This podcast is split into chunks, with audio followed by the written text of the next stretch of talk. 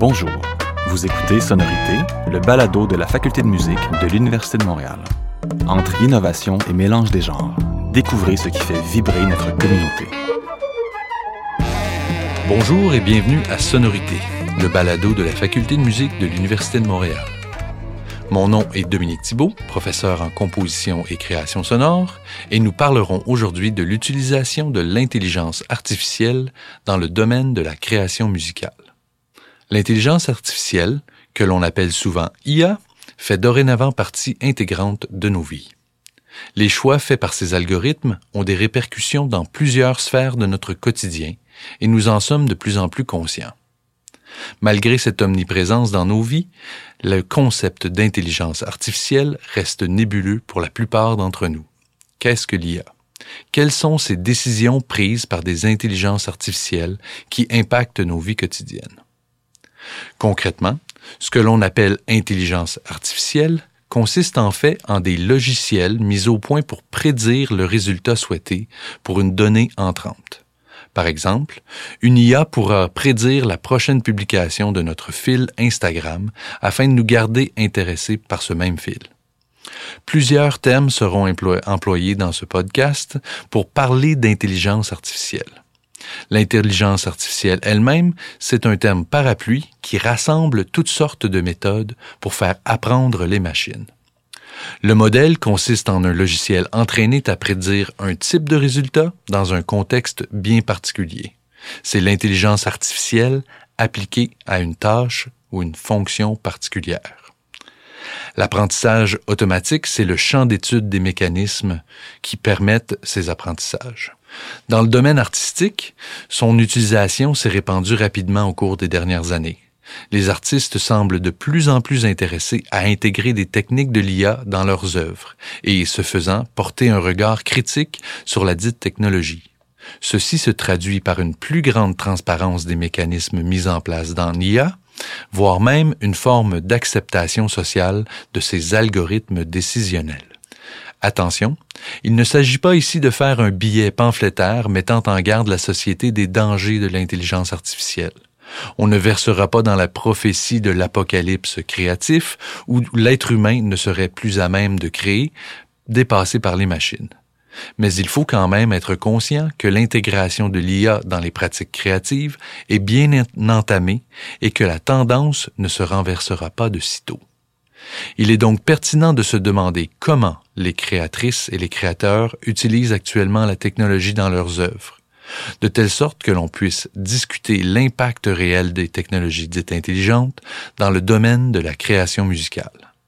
Avec nous aujourd'hui pour discuter de la question, nous avons Myriam Blot, artiste multidisciplinaire diplômée de la Faculté de musique de l'Université de Montréal.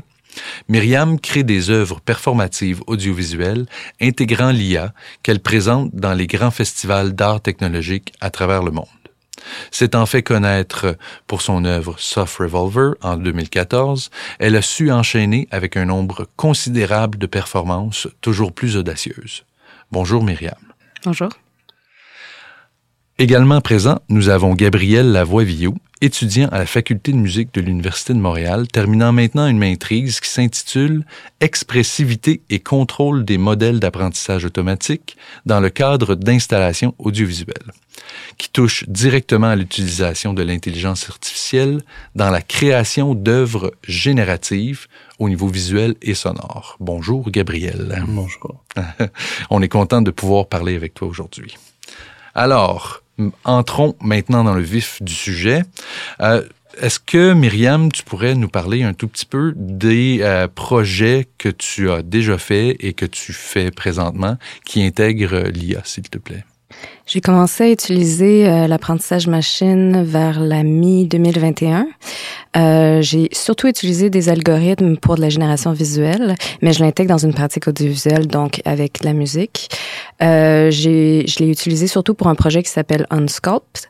Euh, puis les algorithmes que j'utilise, euh, c'était au départ euh, les algorithmes VQGAN et Clip. Donc, c'est l'idée d'utiliser un input euh, de texte pour générer des images. Donc, si je comprends bien, l'idée derrière ton utilisation de l'IA dans Unsculpt, c'était de, de, de donner des phrases à cette intelligence artificielle-là pour qu'elle te génère automatiquement des images. Est-ce que c'est bien ça? C'est un peu ça l'idée. Ben, je pense que de plus en plus les gens ont peut-être euh, utilisé ce genre d'algorithme-là. C'est vraiment fascinant à utiliser. Euh, ça devient un peu une discussion avec euh, l'apprentissage machine finalement avec l'IA. Euh, on peut euh, écrire un texte, voir c'est quoi le résultat, puis ensuite euh, raffiner pour avoir un peu le résultat qu'on veut. Donc mm-hmm. aller chercher certaines références esthétiques par exemple, ou c'est ça comme vraiment décrire la composition de l'image qu'on veut. Euh, puis les images, moi, que j'étais intéressée à, à générer, c'était tout des trucs d'architecture, mais sans présence humaine, mhm. parce que à mesure que je m'intéressais à l'apprentissage machine, au départ, c'était juste une fascination, mais de plus en plus, je me rends compte à quel point euh, ces modèles-là sont puissants puis à quel point on n'a pas vraiment idée de qu'est-ce qui s'en vient en ce moment. Tu sais, on en parle de façon un peu candide, mhm. euh, mais très rapidement, je me suis rendu compte à quel point c'est possible qu'il y ait un gros changement de paradigme qui se passe avec ces outils-là. Donc, c'est un peu une réflexion on sculpt, c'est un peu une réflexion sur euh, ça va être quoi la place de l'humain euh, quand ces algorithmes-là vont être plus répandus. Mhm. Puis donc, justement, c'était l'idée de créer des espaces sans présence humaine qui ont été générés avec de, l'intelligence artificielle. OK.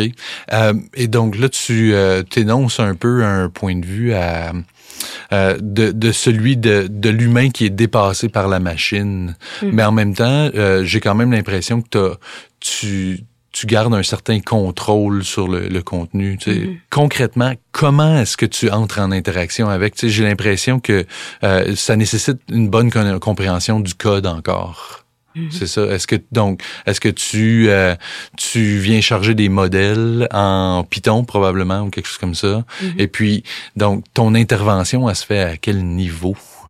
Euh, pour moi, c'est pas un jugement de valeur par rapport à est-ce que l'intelligence artificielle va supplanter l'humain ou la création humaine. Mhm. euh, c'est vraiment plus comme une question, c'est une autre espèce qui crée un genre de création différente. Mhm. Mais la, la, ce qui me fait peur, mais peur, c'est pas vraiment le bon mot, mais c'est plutôt de la manière dont on consomme les contenus en ce moment. Puis ça, mhm. peut-être qu'on y, on y reviendra plus tard. C'est plus ça qui me, euh, qui me que je trouve peut-être euh, préoccupant. Préoccupant, merci, voilà. Euh, ensuite, la manière dont j'interagis avec, avec, ça, oui, effectivement, il y a beaucoup de modèles qui sont euh, accessibles gratuitement maintenant. Donc, je pense plus récemment, il y a les, les diffusion models. Mm-hmm. donc, il y a Stable Diffusion qui a, qui a euh, mis accessible, rendu accessible leurs modèles qui ont été entraînés sur des banques de données énormes. Donc, on peut utiliser ça puis les intégrer, les, c'est ça comme tu as dit, les, les charger euh, dans des scripts. Moi, c'est ça, j'utilise surtout Python. Puis ensuite, je mélange un peu des scripts de gens que j'ai trouvés avec comme des, des outils que je crée moi-même juste pour euh, que ça soit plus directement avec ce que je veux. Mais donc, c'est ça, j'utilise ces modèles-là pour faire de la génération d'images, de vidéos. Euh, je peux aller euh, éditer le genre de texte que j'utilise pour la génération d'images, puis des, en fonction des résultats, j'ajuste progressivement. C'est vraiment un processus de euh, trial and error. Mm-hmm. euh, puis ensuite, avec le résultat de ça, je, je le réintègre quand même dans une pratique plus dynamique, plus hybride. Mm-hmm. Donc, je, je, rajoute quand même des, des, un côté personnel là-dedans. Ouais. Je C'est jamais nécessairement ce qui sort de, de la de l'algorithme que j'utilise directement. Ouais. Ouais.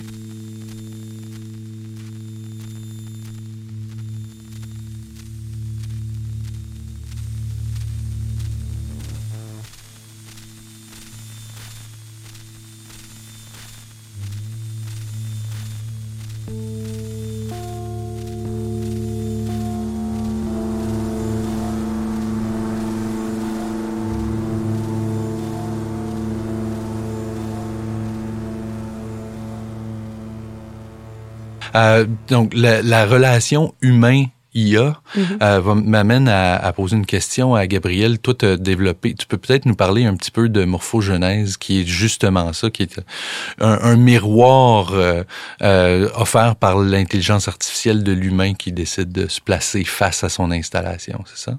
Ouais, c'est ça. C'était comme l'idée de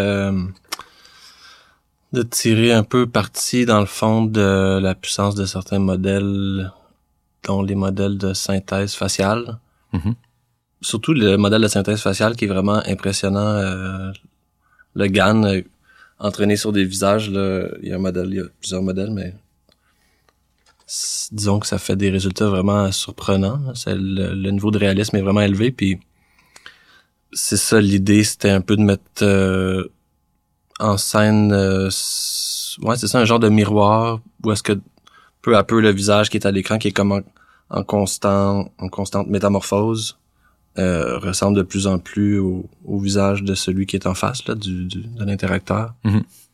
Donc, euh, si si je comprends bien. L'idée, c'est de le, visiteur se place face à une caméra et son, son image est reprise par une intelligence artificielle. Et à partir des données d'entraînement, il essaye de recréer ce visage-là le mieux possible, en fait. Ouais. Puis Ensuite de ça, euh, je me permets de, de, de t'amener un peu plus loin. Ce que tu fais, c'est que tu te permets aussi d'aller, euh, de faire des transpositions, puis d'aller dans des directions, puis d'offrir des visages qui sont pas l'interacteur, mais qui sont ailleurs aussi. Ben c'est ça, c'était d'essayer de trouver des, des manières d'être créatif avec ces, cet algorithme-là, avec ces algorithmes-là, de trouver des, disons, des, des, des poignées créatives, des endroits où est-ce qu'on peut aller jouer, puis faire dire des trucs au modèle, s'amuser avec ce modèle-là, puis c'est pas quelque chose qui est nécessairement évident, j'ai l'impression, parce que euh, c'est pas quelque chose qui est, qui est, qui qui a été designé en même temps que le modèle. Tu sais, c'est comme on dirait que j'ai l'impression que ces modèles-là, il y en a beaucoup qui, c'est ça, soit ça vient, on dirait du monde un peu genre, euh, on, fait un article, on, on, prouve, on prouve que quelque chose fonctionne, on prouve un point, ou ça vient de du monde peut-être plus euh,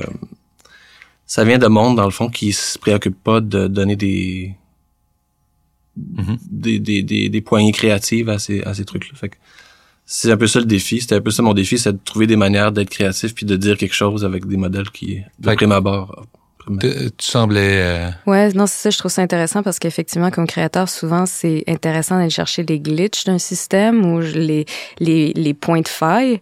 Euh, puis justement, je trouve ça intéressant comme les, les nouveaux algorithmes, comme par exemple ChatGPT. Euh, de plus en plus, ils mettent des restrictions, de la censure, puis ça mm. fait que le modèle devient très euh, restreint. Il est stock-up. C'est ça.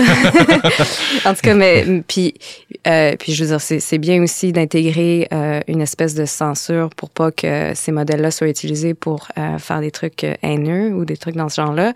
Mais en même temps, rajouter cette censure-là, ça peut-être euh, rend impossible d'aller jouer plus dans les le côté glitchy du modèle. Ouais. ouais. Euh, puis je pense que peut-être c'est euh, c'est notre grande force comme euh, artiste, euh, musicien, c'est de, de, de prendre quelque chose qui nous est donné, puis de trouver un peu mm-hmm. les failles, de trouver mm-hmm. les, les éléments qui qui ne sont pas euh, qui n'ont pas été programmés comme tels. Mm-hmm. euh, donc, est-ce que ça, c'est, est-ce que vous diriez que c'est l'avantage de, de travailler avec des modèles d'apprentissage machine, c'est d'aller fouiller dans les endroits pour lesquels ils n'ont pas été designés? Ou est-ce que vous voyez d'autres avantages? Qu'est-ce qui, qu'est-ce qui vous euh, stimule à travailler avec cette technologie-là? Ben, j'ai l'impression qu'en ce moment, on a comme un peu on a comme un peu pas le choix, peut-être d'aller travailler dans les un peu la, périphérie du système.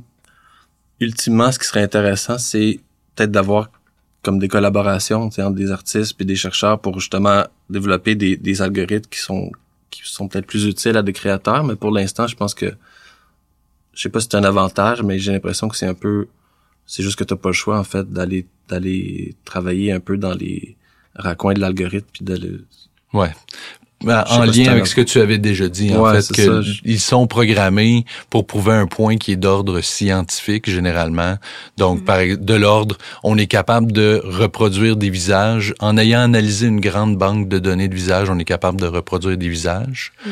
Fait que ça, c'est ce que tu as mis en place. Puis donc, après ça, tu t'es mis à t'amuser, toi, à trouver des endroits un peu incongrus dans cette espèce de matrice de calcul-là, en fait. C'est ça? Ouais. Mais je sais dans le fond, ce que je veux dire, je pense, c'est que je pense pas que c'est un avantage, parce que je pense qu'on aurait avantage à avoir justement plus accès, plus d'accès, puis plus de contrôle, parce que j'ai l'impression que les, le potentiel expressif de ces modèles-là est comme sous-exploité, dans le fond, puis ils sont tellement puissants, puis on dirait que j'ai trouvé ça un peu frustrant. Tu sais, mm Il me semble qu'il pourrait y avoir des... Si j'avais un ingénieur à côté de moi, il me semble qu'on pourrait trouver des manières de comme faire exploser le modèle un peu. Là. Ouais. La barrière technologique est quelque chose qui est quand même assez importante dans ce domaine-là. Est-ce que c'est euh, toi, est-ce que c'est quelque chose que tu aimerais faire travailler avec des scientifiques, disons, sur des développer des modèles? Mhm.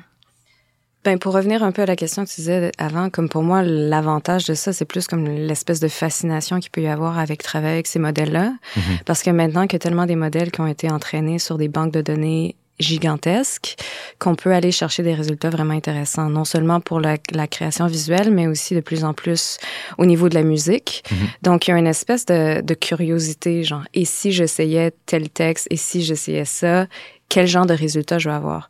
Puis c'est aussi une espèce de fascination d'automatiser les choses qui normalement sont assez mécaniques peut-être dans la musique. Tu sais, si on parle de faire de la musique un peu dans un genre particulier, il y a certains aspects du techno par exemple qui sont assez mécaniques. Donc peut-être qu'on pourrait comme automatiser certaines de ces parties-là pour ensuite réserver la création Mhm. dans quelque chose de plus personnel. Euh, puis ouais, effectivement, tu sais, ça serait vraiment cool de travailler avec des ingénieurs pour aller chercher c'est ça, aller euh, euh, que dans le fond le modèle lui-même soit entraîné d'une façon qui soit euh, plus proche de ce que je veux faire artistiquement, par exemple. Mhm. Mais pour être honnête, en général, pour moi, quand on vient à la création musicale, euh, je trouve ça intéressant d'avoir contrôle sur tous ces aspects. J'ai pas envie de reléguer une partie de- du côté mécanique à une intelligence artificielle. Mhm. Euh, fait que c'est comme un peu, pour moi, mon intérêt pour la, la- l'intelligence artificielle, c'est plus de me tenir à jour parce que c'est quelque chose qui est inévitable. Euh, puis peut-être de le questionner de façon un peu plus conceptuelle ou méta dans ma création. C'est pas nécessairement de l'utiliser comme, c'est ça, comme directement comme matériau ou produit de ma création. OK. Euh, ouais.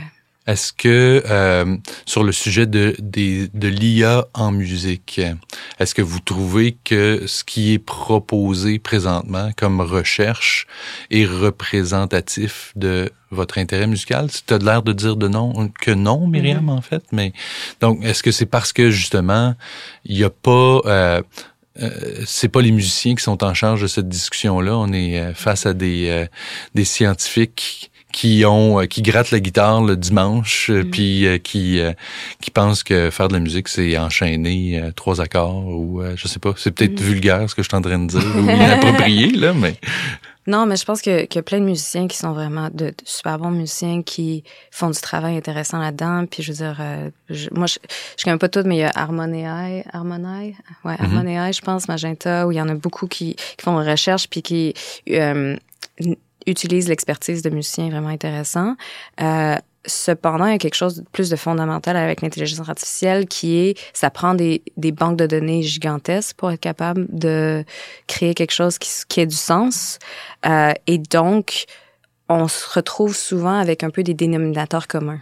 Mhm. Donc, euh, pour faire du sens, on reprend comme des grosses banques de données, puis on finit par un peu euh, en entonnoir garder seulement euh, les idées qui sont répétées euh, assez souvent. ouais, c'est très vrai ça Euh, puis donc, il y a une espèce de concentration qui se fait. Euh, J'écoutais juste en m'en venant ici le podcast de Holly Herndon avec Exorcismos, Mhm. un artiste qui utilise beaucoup les AI. Puis justement, il a fait, il a entraîné un, il a entraîné un modèle sur euh, toutes les sets de DJ qui, qui ont été faits dans un club en particulier à Berlin. Mhm. Puis donc, ce qu'on voit qui ressort de toutes ces sets-là, c'est le 4x4, euh, certains comme trucs vraiment... Euh, euh, qu'est-ce que je veux dire euh, idiomatique du techno Mhm. tu sais Mhm. Euh, donc on va pas aller chercher les trucs un peu plus euh, subversifs euh, Mhm. c'est pas ça qu'on va aller chercher avec euh, l'intelligence artifici- l'intelligence artificielle en général il y a beaucoup de gens qui proposent qu'on pourrait entraîner nos propres modèles mais là comme on a parlé avant euh, on se retrouve avec des problèmes euh, d'infrastructure ça prend des gros GPU que la plupart des gens ont pas Prends des données, c'est ça? c'est ça, ça prend aussi accès à des super grosses banques de données. Donc, il y a quelque chose de centralisant aussi là-dedans. C'est les gens qui ont euh, ouais, ces ressources-là qui peuvent contribuer Mhm. au développement du domaine. Donc, euh, ça m'amène à une question qui est d'ordre quasi philosophique, en fait. Euh, dans ce contexte, avec ce que tu viens de nous dire, qu'est-ce que vous voyez pour l'IA et la musique dans les prochaines années? Et complémentairement, quelle direction aimeriez-vous que ça prenne? Puis est-ce que c'est dans, est-ce que ces deux choses-là sont communes ou en opposition, en fait? Gabriel, si tu peux commencer peut-être. Ben, j'ai l'impression qu'il y a peut-être de plus en plus d'intégration d'outils d'IA aussi dans des dans des logiciels. En fait, j'ai l'impression un peu dans ma tête, il y a comme deux catégories d'IA. Tu sais, t'as comme les, les, les modèles un peu euh, dans ma tête, c'est comme du high-tech, justement, que c'est peut-être plus difficile d'accès, que c'est que c'est plus centralisé, que puis c'est des gros modèles génératifs, tout ça, mais il y a comme l'autre l'autre famille aussi qui est comme euh, low-tech, tu sais, qui dans ma mhm. tête est plus plus accessible, ça prend moins des grosses bases de données, si on peut on peut faire des trucs nous-mêmes, c'est plus nos ordis peuvent entraîner des modèles, tout ça, il y a comme ces un peu ces deux mondes là, tu sais, j'ai l'impression mhm. puis euh, dans le monde high-tech, disons, dans les gros modèles, j'ai l'impression que il y a de plus en plus d'outils. Tu sais, comme disons que la chaîne de production audiovisuelle a des besoins, puis que je pense qu'il y a des gens qui font des efforts pour combler ces besoins-là avec l'IA, tu sais, comme euh, doubler des voix, euh, tous les trucs de cinéma, tu sais, je veux dire, il y a plein d'affaires qui peuvent être faites remplacer comme des centres d'appel au complet par euh, tu sais des, des voix qui font du text to speech qui derrière tu sais c'est comme mm-hmm. il y a beaucoup de... fait que j'ai l'impression qu'il y a plein d'outils qui risquent d'être un peu tu sais euh, focalisés sur certains sur certaines euh, qui vont peut-être vont peut-être avoir accès à ça peu à peu en tant qu'artiste puis musicien que c'est euh, fait que je pense qu'il y a, a peut-être un peu de tout ça. Il y a peut-être un peu, à travers ces outils-là, je me dis une forme de, de normalisation aussi, de, de, voir de plus en plus de ces IA mhm. un peu partout. Puis peut-être qu'ultimement, ça va aussi faire qu'on va peut-être moins faire des choses qui parlent de l'IA, mais plus juste faire des choses avec l'IA. OK. Dans le sens que, tu sais, ça, il y a peut-être l'aspect nouveauté qui va un peu se... se... Effectivement, hein, donc pour, pour le moment, les, les œuvres qui sont créées souvent parle d'IA au lieu de parler ben, de... C'est ça, mais je pense que c'est normal. Je pense qu'on a comme pas le choix parce que c'est comme... C'est nouveau, tu sais. Mm-hmm. Mais... Euh, puis peut-être, c'est ça, en même temps, c'est vraiment, je le sais pas, là, peut-être ça va continuer à exploser puis à, à, bondir puis tout ça. Puis dans ce cas-là, je pense que on aura... Ça va juste, on va continuer de parler de l'IA dans... Mm-hmm. Mais il y a certains, certains outils qui vont peut-être se normaliser puis qui vont qui vont s'intégrer dans des pratiques puis qui vont comme devenir normales, tu sais. Mm-hmm. Puis ce que je souhaiterais moi, ça serait comme des tu sais que le disons le AI low tech puisse entrer un peu dans le open source puis dans les communautés puis que ça puisse s'intégrer dans dans des ça devienne plus accessible dans puis je trouve qu'il y a beaucoup de potentiel dans ces outils-là qui sont de plus petite envergure, tu sais, qui peuvent se placer un peu partout dans une pratique comme euh, Wikinator, je trouve c'est un bon exemple dans le sens que c'est super c'est simple quand tu compares ça à un gros modèle, mais c'est super efficace. Tu, sais, tu, mm-hmm. J'ai l'impression que c'est à, cette échelle-là, il y a plein d'affaires qui peuvent être faites qui sont qui peuvent aider à la création. OK. Fait autrement dit, qu'il y ait plus de d'outils accessibles aux créateurs pour pouvoir prendre en main ces choses-là. Ouais, puis des outils qu'on peut s'approprier plus facilement. OK. OK.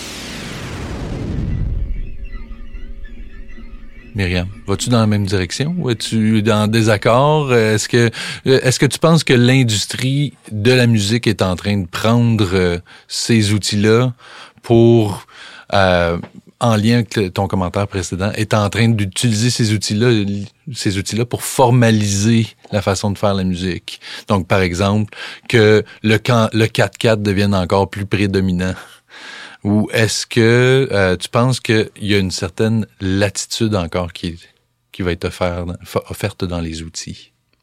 Ben, je pense que il y a plein de créateurs et de chercheurs qui vont essayer de rajouter euh, cette diversité-là. Mm-hmm. Cependant, si on voit ce qui se passe avec, par exemple, l'infiltration de, des, nouveaux, des euh, social media, des médias sociaux, avec l'apprentissage machine, ce que je remarque, c'est surtout une une progressive homogénéisation des contenus. Euh, puis j'ai pour moi, c'est plus, ça, ça me préoccupe beaucoup qu'il y ait cette espèce d'homogénéisation-là qui se passe aussi du côté de la musique. Tu sais, si on pense à mm-hmm. comment la musique est consommée ces jours-ci, c'est surtout sur Spotify, mm-hmm. à travers des playlists qui ont été euh, curatées euh, parfois peut-être par des euh, intelligences artificielles. Mm-hmm. Puis donc, éventuellement, si on est capable de générer de la musique un peu euh, générique, générique mhm. avec des moyens euh, comme ça, ben là c'est comme bingo, Spotify a même plus besoin de donner des, des petites, euh, des tout petits revenus aux artistes. Maintenant, ça peut être généré euh, automatiquement. Donc, pour moi, tu es plus sombre que, que moi dans ta perspective. Absolument, mais en même temps, en même temps, ça m'empêche pas d'être d'être vraiment comme curieuse et intéressée et fascinée par les possibilités de ces technologies-là, mhm. mais j'ai vraiment de la difficulté dans ma pratique, puis aussi personnellement, à, à séparer ça de ce que je vois venir euh, mhm. un peu à l'horizon. Euh, je veux dire, n'importe quelle nouvelle technologie, souvent, ça entraîne un changement de paradigme. Je veux dire, juste la photographie, ça a vraiment changé euh, tout ce qui se passait dans les arts visuels. Mhm. Euh, donc, peut-être que c'est juste un changement comme ça qui va se passer, puis que je, je me fais juste alarmiste pour rien, conservateur pour rien, mais, mais qui sait, j'ai l'impression là, c'est comme un peu à un autre niveau, de la même manière qu'on est un peu euh, en situation d'échec et mat avec les réseaux sociaux. Mhm. je me demande si c'est pas la même chose qui va se passer. Mais il y a plein de choses super intéressantes à, essayer avec ces modèles-là. Euh, mhm. C'est vraiment puissant, donc c'est ça. J'ai quand même moi envie de continuer à essayer de chercher dans ma pratique comment je peux l'intégrer. OK. Euh, J'aurais une question toujours de l'ordre philosophique qui est celle, est-ce que l'IA est au service des créateurs, créatrices? Présentement, ou est-ce qu'en fait, c'est l'art qui se met au service de l'IA, de la promotion de l'IA? Qu'est-ce que vous en pensez? Ça, ça, vient en lien avec ce que tu disais, Gabriel, tantôt, euh, à savoir, euh, ben, on est en train de, de créer des, des, des systèmes un peu, euh, un peu tout faits je sais pas. Euh, si euh, qu'est-ce que tu en penses? Est-ce qu'on est en train de promouvoir euh, l'IA en mhm. faisant des œuvres qui parlent d'IA dans le fond? Est-ce qu'on est en train de le rendre omniprésent dans notre vie? Est-ce qu'on contribue à ça comme artiste? Art washing. c'est dur à dire. C'est tellement. J'ai l'impression qu'il y a tellement de choses qui se font dans tellement à tellement de niveaux, tu sais, mhm. avec l'intelligence artificielle. Fait que c'est comme c'est dur de répondre, je trouve. Mais c'est vrai que dans le, le, livre de Sofiane, Art in the Age of euh, machine learning. Justement, il parle un peu de ça, de des modèles, euh, c'était un des modèles de Google, euh, un des premiers modèles d'image un peu psychédélique, là, je me rappelle plus du nom. Mais les Deep Dreams, là. Deep Dreams, où est-ce qu'il dit un peu l'idée, ben, ça fait peur au public, l'IA, puis là, mais l'art, ça, ça démocratise, puis ils sont comme, ah, ben, dans le fond, c'est cool, Deep Dreams, c'est, c'est, c'est intéressant ce que ça fait, fait que, dans le fond, c'est pas, c'est correct, là, les gros, mm-hmm. il, y a, il y, a, un côté un peu, ou est-ce que l'art, peut-être, à un certain point, il est effectivement au service de l'IA, peut-être, d'un certain mhm. point de vue, tu sais, mais... Je pense que pour l'instant, euh, les gros modèles, je pense, sont peut-être pas tant, sont difficilement au service de l'art, peut-être. Puis les plus petits modèles sont plus facilement. Je pense que c'est un peu ça, mon point de vue. Merci. Euh... Peut-être, euh, si on pense à la question d'une autre manière, d'une certaine, d'une certaine façon, toute la culture qui a été généré par les humains en ce moment est totalement au service de la création de ces modèles-là. Donc, euh, c'est vraiment comme créer les modèles, c'est vraiment une façon un peu vampirique qu'on a comme été chercher, euh, puis miné aussi, comme plein de trucs qui sont sur Internet, souvent sans l'accord des artistes. Mm-hmm. Euh, donc ça, c'est aussi une autre façon de penser à ça. Là.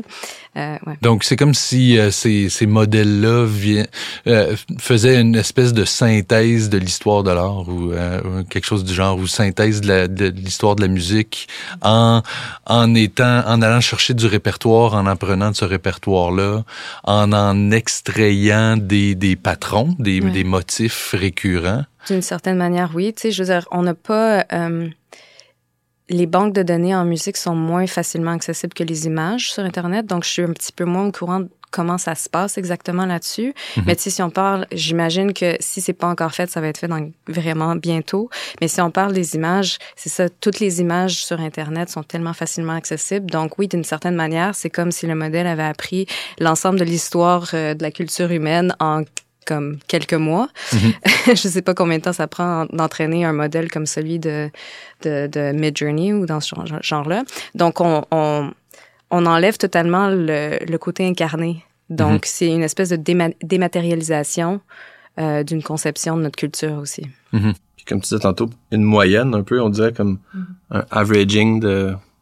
C'est Ouais. pas ce qui fait les choses les plus originales non plus, puis les plus, c'est ça, c'est comme... euh, Donc, c'est Tu regardes vers le effectivement- passé. C'est effectivement facile d'avoir un modèle qui va nous euh, prendre une, une photo puis la transformer en du Van Gogh, par exemple, Mhm. mais du Van Gogh moyen, tu sais, donc C'est euh, ça. où on... Du Van Gogh plate, là. Ouais, c'est ça. Tu euh, Puis ça, c'est peut-être le danger que tu avais déjà énoncé, qui est celui que ça nous ça nous donne des moyennes, puis ça nous fait des, des trucs un peu euh, euh, médians, sans trop d'intérêt artistique au final. Ben, il y a toujours moyen de faire un remix. Puis c'est ça aussi de peut-être prendre un modèle qui est déjà là, puis de réentraîner ce modèle avec des trucs plus personnels. Euh, il y a, il y a- c'est ça, il y a des gens qui ont avancé l'idée que on- éventuellement on aurait le modèle global qui est partagé un peu par tout le monde, puis ensuite chaque artiste ou chaque créateur pour avoir son propre modèle sur lequel il, euh, il vient rajouter un peu ça, le côté plus personnel. Mais encore là, ça, ça, ça prend beaucoup de, de ressources là, pour faire ça. OK. Puis il y a une perte de définition aussi, j'ai l'impression. Parce que finalement, tu peux jamais l'entraîner sur l'entièreté de ce qui a été fait. Il y a toujours comme un choix qui est fait.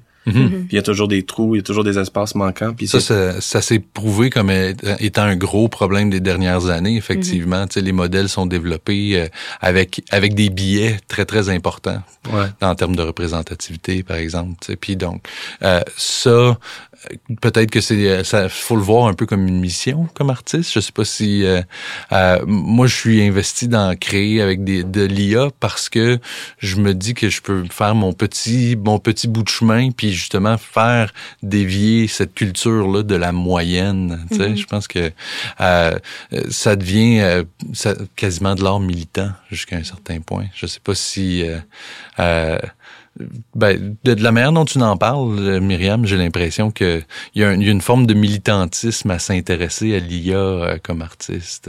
Ouais, mais en même temps, tu sais, il y a une espèce d'ambivalence pour moi. Euh, en même temps, oui, j'ai l'impression qu'il y a beaucoup d'art qui est pas représenté ou des trucs peut-être qui m'intéressent plus qui sont pas représentés dans le modèle. Mhm. Mais en même temps, je trouve ça intéressant que ça soit protégé. Mhm. C'est tellement obscur que ça passe un peu en dessous du radar. Fait que d'une certaine manière, je trouve ça cool que ça soit, ça continue à être protégé puis plus comme. Mais en même temps, ouais, ça, ça, ça concentre, j'ai l'impression, ce que les gens vont progressivement être plus, euh, ce au quoi les gens vont être exposés. Euh, je, vais, je vais me permettre de conclure cette entrevue-là en vous remerciant d'être venus tous les deux à la faculté de musique pour nous parler d'IA. Euh, je vous souhaite euh, bonne continuation dans vos projets. J'ai hâte de voir la diversité dans vos, dans vos projets parce que ça a été le, grand sujet de notre discussion, comment maintenir une forme de diversité et de variété dans ces modèles-là qui ont généralement tendance à vouloir aller chercher une moyenne. Donc, bonne continuation. Merci beaucoup à vous deux d'être présents. Merci, merci, de l'invitation. Merci pour votre écoute. Sonorité est disponible sur les principales plateformes de diffusion. Si vous avez aimé ce contenu, n'hésitez pas à aller sur votre plateforme préférée pour nous le faire savoir. Restez connectés pour notre prochain balado.